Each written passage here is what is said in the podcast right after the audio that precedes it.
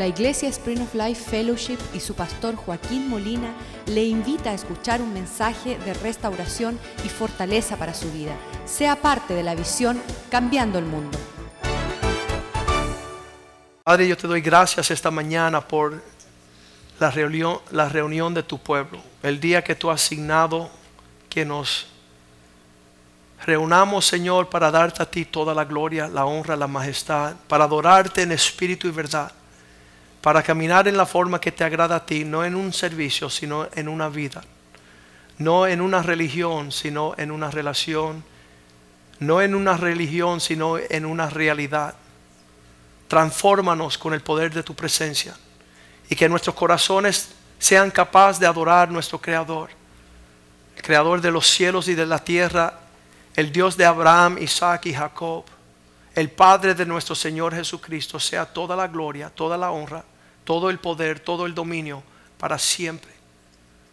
Que nuestras vidas sean un reflejo de tu bondad y tu poder.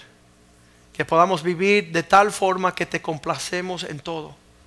Que vivamos en tal forma que todas nuestras vidas puedan señalar la cruz de Cristo, señalar la obra de tu gracia, señalar la abundancia de tu espíritu. Prospera tu palabra en nuestros corazones hoy. Bendice tu palabra, que sea una buena semilla sembrada en un buen corazón para que dé una buena cosecha.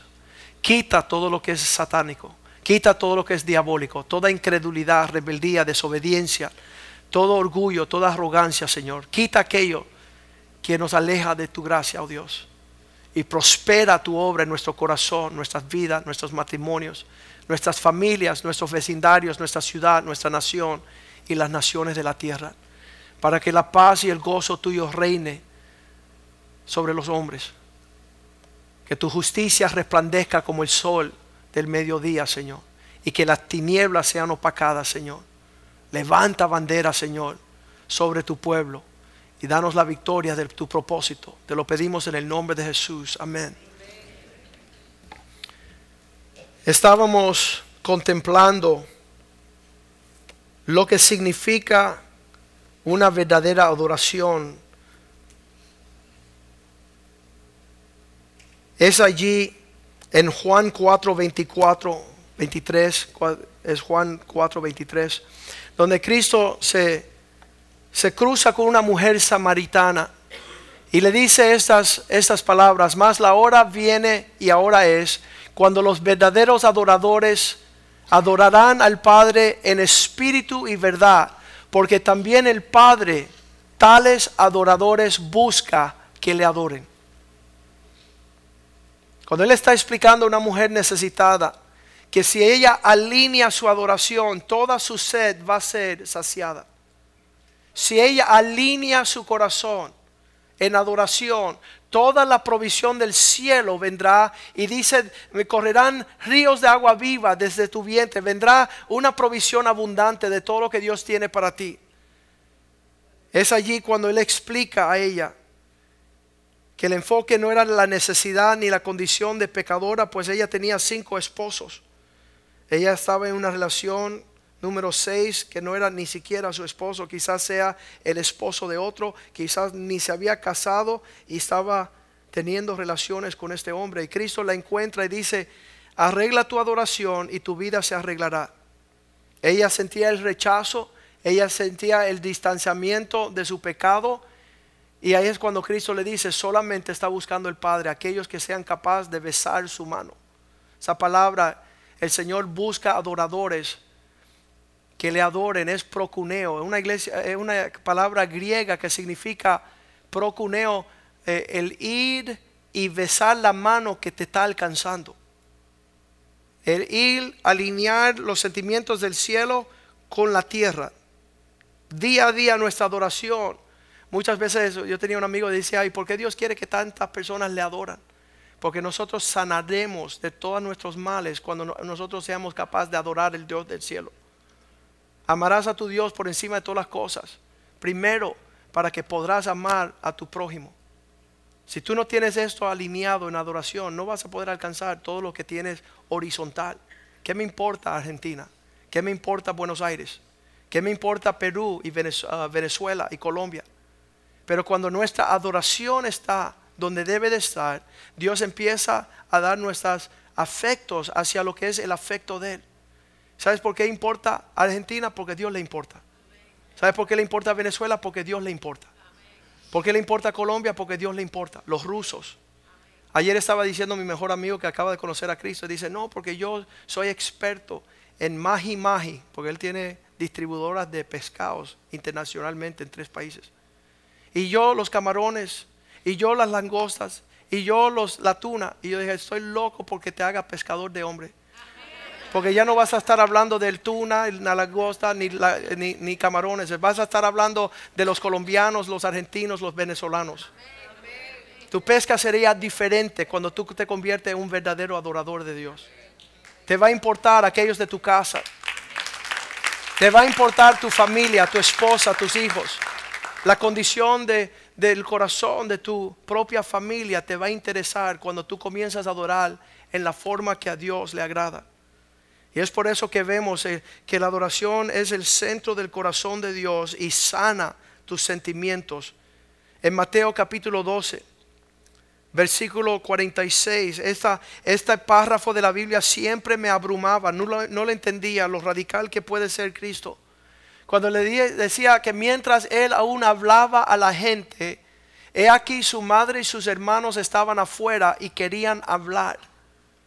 Me abrumaba dos cosas, el por qué había esa separación, por qué había la familia dentro y aquellos que estaban afuera. ¿Por qué querían sacarlo a él de adentro en vez de entrar ellos a escuchar en lo que él estaba haciendo. Porque ellos encontraban que la adoración no era importante.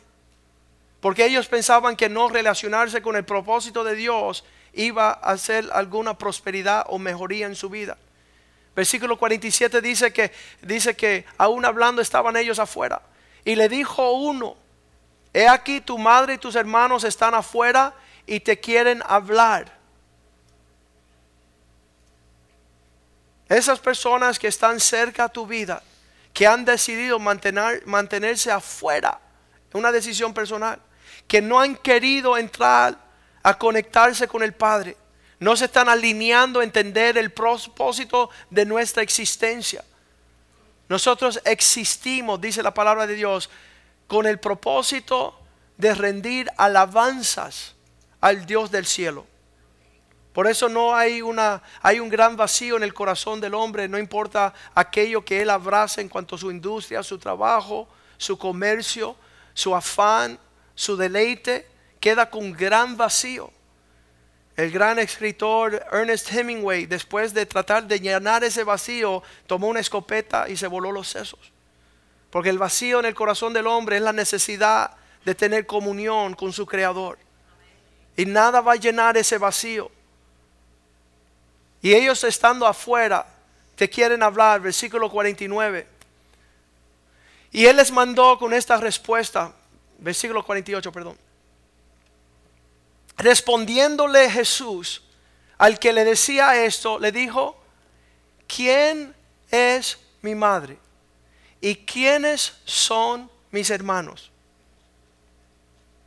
En relación de quién he escogido estar. ¿En qué familia pertenezco? Si no reparemos, reparamos nuestra línea de adoración, no habrá propósito de bendición sobre nuestras familias. ¿Quiénes son aquellos con los cuales me voy a, tener afinidad? Con los cuales me voy a relacionar, con los cuales me voy a conectar.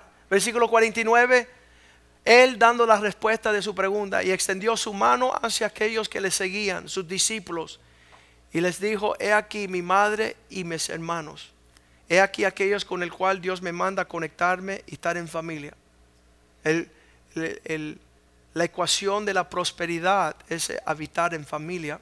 Habitar en familia es ser un hijo.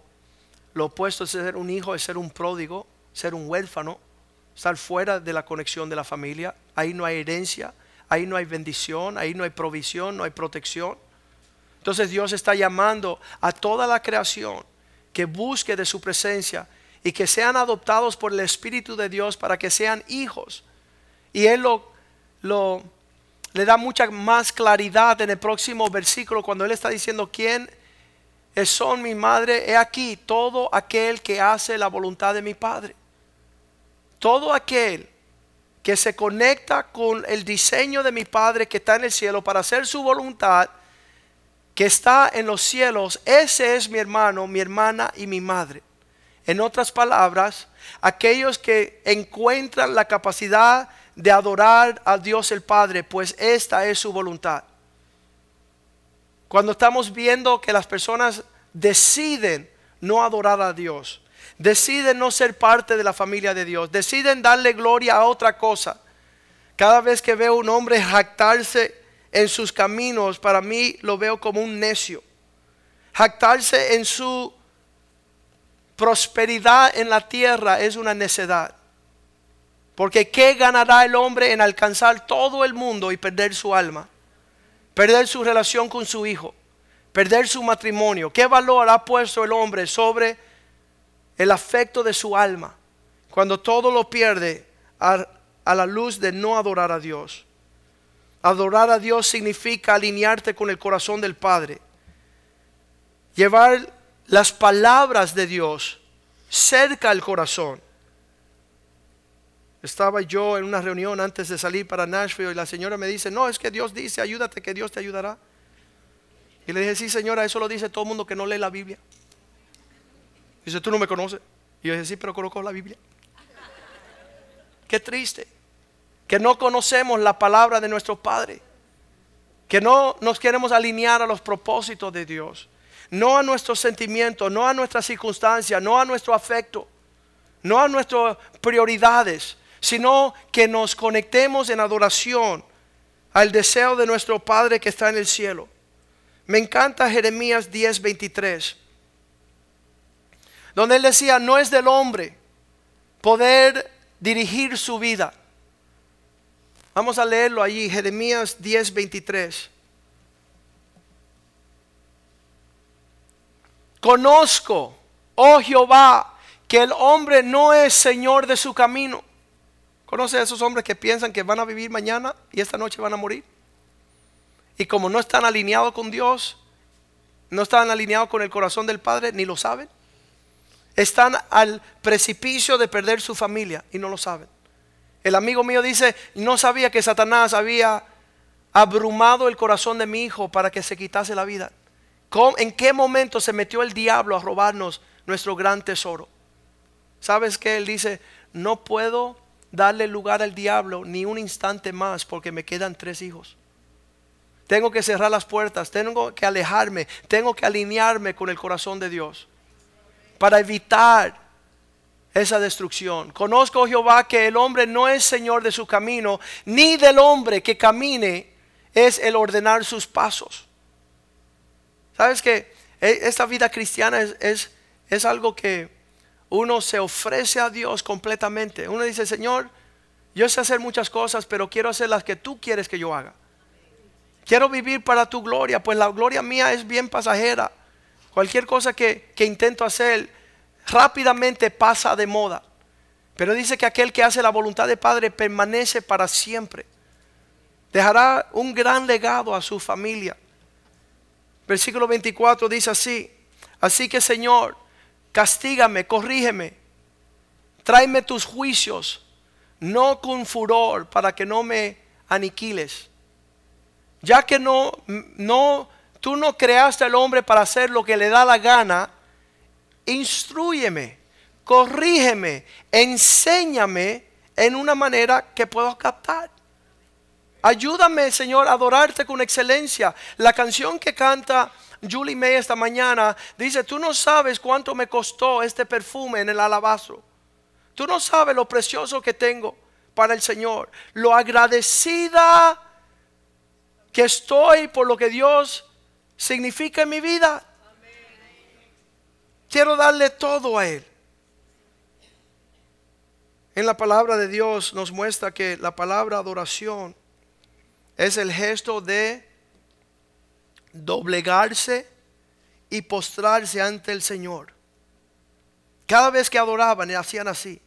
Casi como los chinos cuando hacen así, los asiáticos que hacen así, están diciendo, ¿sabes qué? Vengo en humildad, sujeto a servirte. Esa es la actitud del corazón del adorador. Señor, no quiero nada en esta tierra, solo lo que tú quieres que yo haga. Solo lo que tú quieres que yo hable. Cuando estábamos hablando del recurso de este libro, en un momento, ellos le están diciendo, nosotros hemos trabajado por las compañías que se llaman Fortune 100 las 100 compañías a nivel mundial más grandes, estos muchachos antes tenían son hombres, eh, tienen 50 años, ellos trabajaban como ejecutivos para esas compañías, pero estaban vacíos. Y hoy día dicen vamos a servir a Dios, pero con la misma excelencia. Y ellos dijeron, Pastor Molina, estamos capaces de meter este libro en cada esquina del universo, porque ese es nuestro don. Nosotros no tenemos un mensaje, pero tú tienes el mensaje. Y nosotros nos responsabiliza Dios de asegurarnos que esto vaya a todos los consumidores que están en toda Latinoamérica. Le digo, ¿sabes qué? Este no es el producto. El producto es esto. El producto es la vida de mi hijo. Esto es un libro. Y un libro puedes leerlo, es una bendición. Pero cuando las personas vean una vida, eso es lo que transforma las naciones. Nuestro recurso en, lo que estoy explicando, siendo la iglesia de Jesucristo, es asegurarnos que nuestra adoración es real, es sincera, es espiritual, no perfecta. No estamos hablando de hombres perfectos, estamos hablando de hombres quebrantados en la presencia de Dios, reconociendo que Él es todo y nosotros somos nada. Que si Dios no hace algo, nada va a suceder. Que nuestros pensamientos, nuestras palabras, nuestros hechos estén alineados con su voluntad. Sea dicho de paso, el único lugar sobre la faz de la tierra que construye adoradores se llama la iglesia. Es aquí que entendemos quién es Dios. Es aquí que entendemos lo que Dios quiere. Es aquí que somos lo que Dios quiere y le damos lo que Dios quiere. Por eso el mundo no nos abraza a nosotros. Nosotros somos los que visitamos las cárceles. A, los hijos de personas impías. A darle gratuitamente nuestro abrazo, nuestro afecto, nuestros libros, nuestra instrucción. La iglesia es la esperanza de las naciones. ¿Quién es la iglesia? Dile a tu vecino, tú despierta. Tú eres la iglesia. Dios quiere utilizarte a ti. Dios quiere que tú seas instrumento en las manos de Dios. ¿Y cómo? Como un adorador. Un adorador no es aquel que llega el domingo a la iglesia dos horas. Un adorador vive constantemente ofreciéndole a Dios lo mejor de su adoración. De sus palabras, de sus actitudes, de sus afectos. Dice Bill Gothard que el hombre que se sienta en la humanidad observando lo que está ocurriendo, lo único que puede hacer es deprimirse. El hombre sentado en la tierra observando los acontecimientos lo único que puede ser es que su corazón se llene de ansiedad y llevárselo a la tristeza y a la depresión. Mi hermano psiquiatra me cuenta, en el año 2013 o 2012, la número una causa de muerte en los Estados Unidos fue el suicidio por personas deprimidas. Significa que el hombre está observando. Mira lo que hicieron los chinos hoy, mi amor. Mira lo que hicieron los rusos hoy, mi amor. Mira lo que hicieron los árabes. ¿Sabes qué? Mira el cielo lo que está haciendo Cristo. Mira lo que dice la palabra de Dios de lo que va a llenar la tierra de su gloria. Porque dice, yo lo haré. Yo haré mi obra. Y, y sabes qué? Va a ser un tiempo glorioso para la iglesia. En otras palabras, va a ser un tiempo de mucha prosperidad para los adoradores, para aquellos que se alinean con el cielo, con la voluntad del Padre. Nosotros tenemos que perfeccionar nuestra alabanza, nuestra adoración. Por eso le pedí a los músicos que vinieran a adorar conmigo ahorita. Que, que el propósito de nuestra reunión hoy y semanalmente, lo que sucede aquí el miércoles, lo que sucede e, e, este jueves va a ser la Santa Cena del Señor. ¿Sabes quién llega a la Santa Cena? Los adoradores. ¿Sabes por qué? Porque lo que vienen los domingueros no se sientan a la mesa del Señor. No parten el pan. No beben de la copa. ¿Sabes por qué? Porque están ocupados en los asuntos de esta tierra. Están ocupados en afanes. Están en apuros. Están en prioridades torcidas. Ay de mí si no me siento este jueves en la casa del Señor partiendo el pan y bebiendo de la copa con mis hermanos en Cristo. Con la iglesia de Jesucristo. Dice, por eso algunos están enfermos, por algunos están ah, débil y algunos han muertos porque han no participado de la mesa del Señor. Y nosotros participamos todos los meses, la primera semana del mes, el jueves, primer jueves del mes, aquí en esta casa se parte el pan de la mesa del Señor y se bebe de la copa. Traemos nuestra ofrenda y nuestros diezmos a ofrecerle a Dios de lo mejor de nuestras cosechas, de las primicias.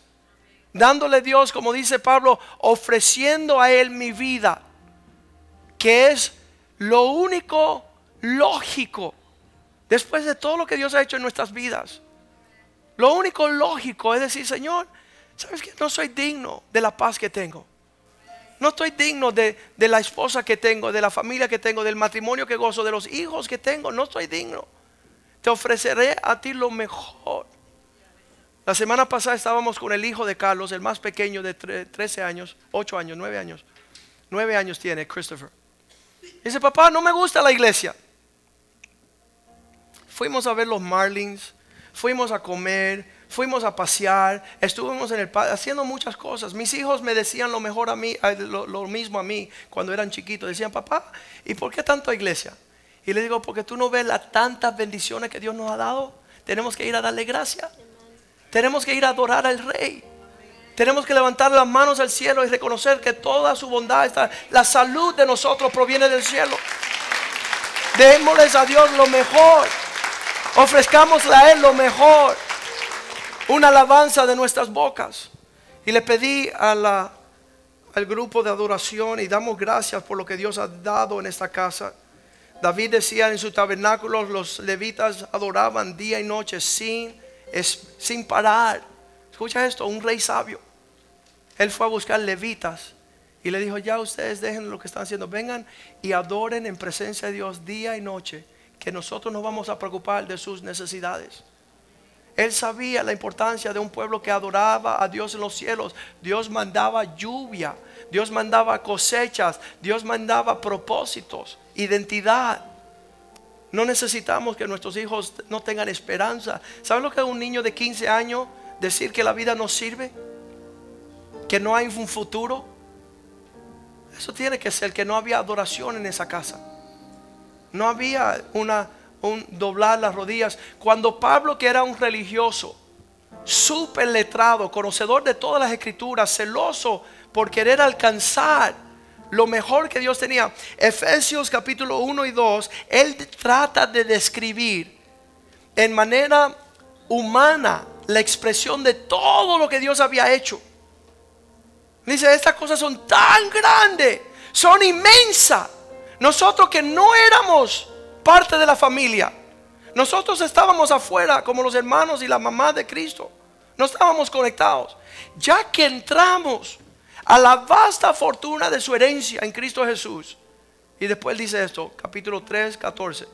Por eso doblo mis rodillas ante el Padre. Esta palabra doblo mis rodillas dice, por eso adoro.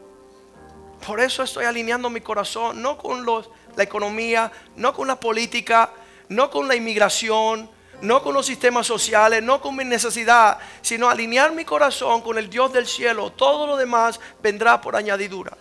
Todo lo demás será una bendición próspera a la cual no tendré suficiente lugar para abarcar todo lo que Dios tiene para mí.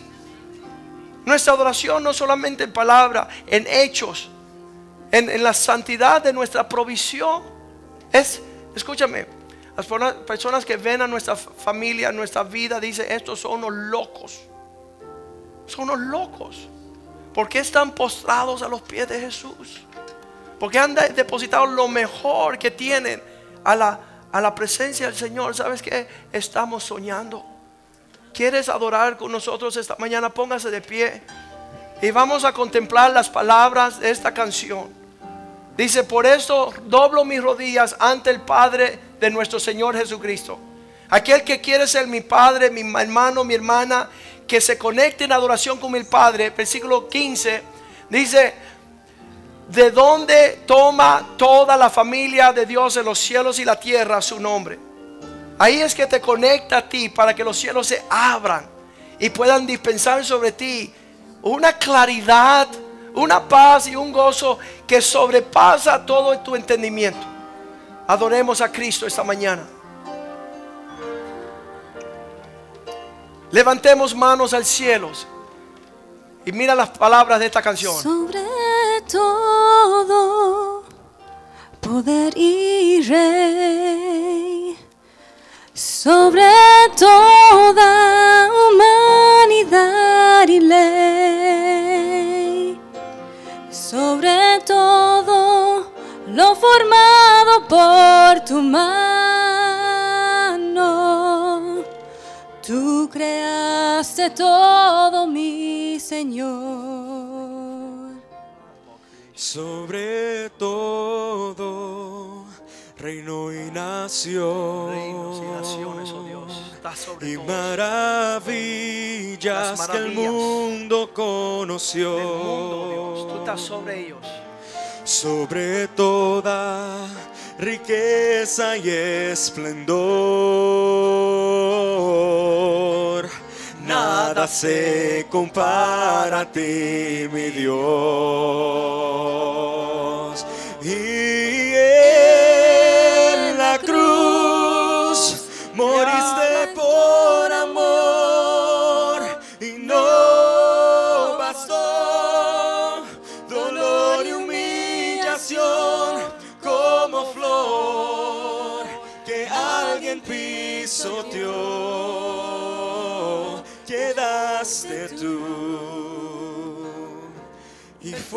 Por mí, por amor.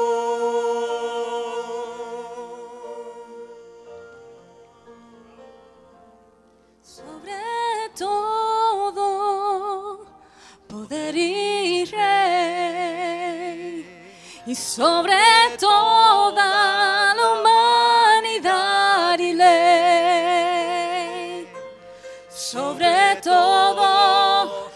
formado por su mano. Tú creaste todo, mi Señor. y sobre todo reino y nación y maravillas que el mundo conoció sobre toda riqueza y esplendor. Nada se compara a ti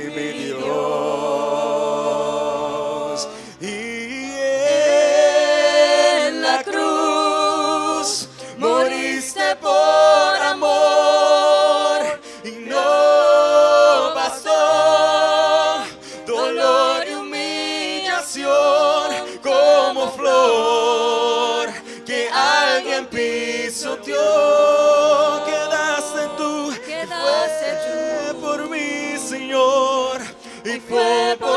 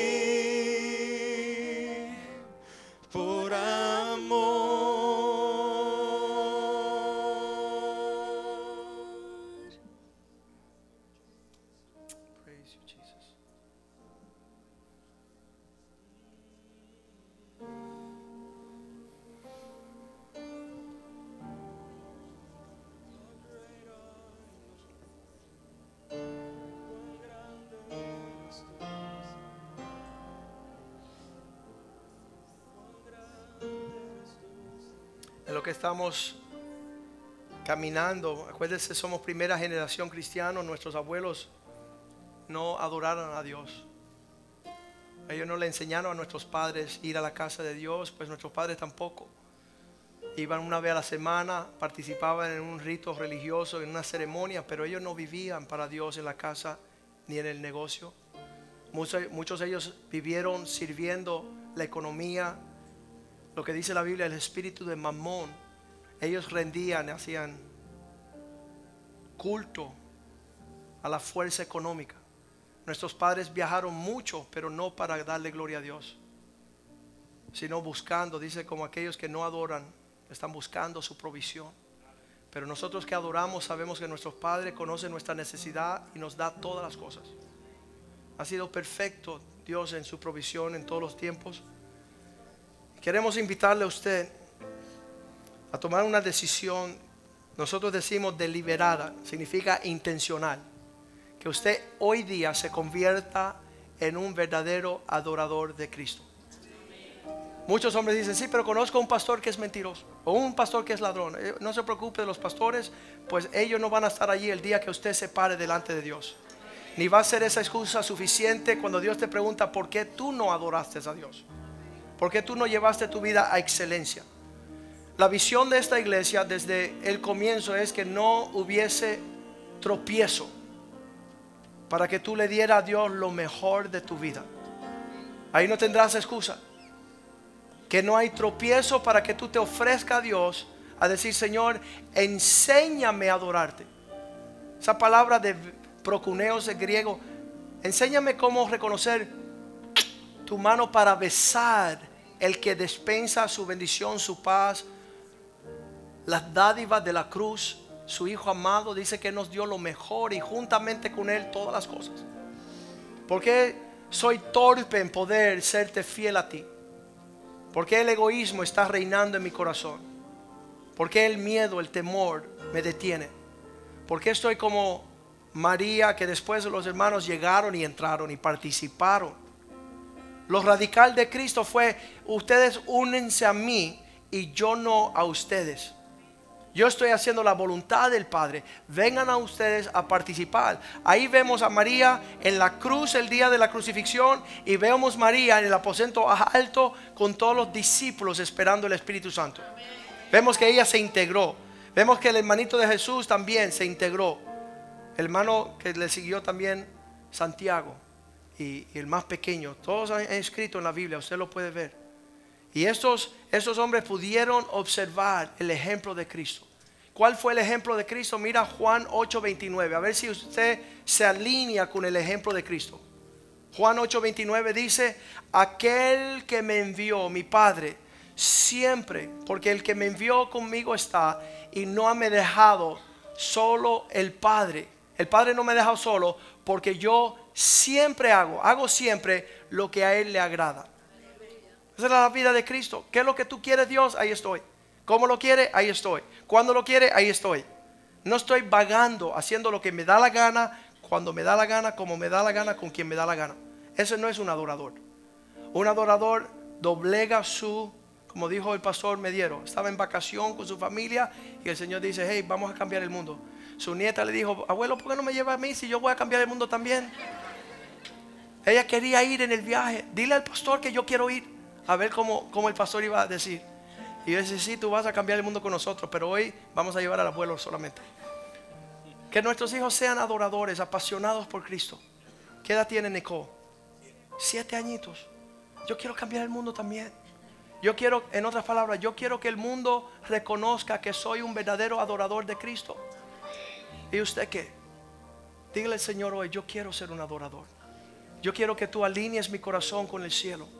Yo quiero hacer la voluntad del Padre. Quiero escuchar la voz del Padre. Padre, yo te doy gracias por este tiempo de adoración. Tú sobre todas las cosas, todos los tesoros, todos los reinos, los tronos, el poder político, Señor, el poder económico, Dios. Tú eres rey sobre todas las cosas. Queremos adorarte a ti, oh Dios. Queremos que tú alinee nuestro corazón con el cielo. Más que vender libros, más que ser conocido, más que ir a los confines de la tierra, queremos agradarte a ti, oh Dios. Lord. Yes, Lord. En el nombre de Jesús. Más que todas las cosas, Señor.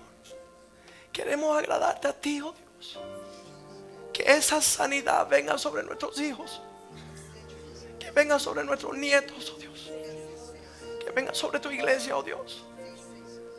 Enséñanos, Señor, a amarte, servirte, agradecerte, oh Dios. Sana nuestro corazón. Glorifícate, Dios, engrandécete. Que todos tengan la dicha de adorarte a Dios, Dios. Y ofrecerte lo mejor de sus vidas. Y gocen. Y gocen de ser complacidos. Te complazca con sus corazones su tiempo. Manifiesta tu poder, oh Dios. Que toda la tierra vea, Señor, tus hijos adorándote en libertad, oh Dios. Sin temor, sin agendas con prioridades que no te glorifican a ti, oh Dios. Conversaciones que no te agradan, Señor. Tú seas cabeza, Señor. Tú seas Señor sobre tu iglesia. Para que podamos enseñarle a las naciones tu sabiduría, Señor. Tu paz y tu gozo.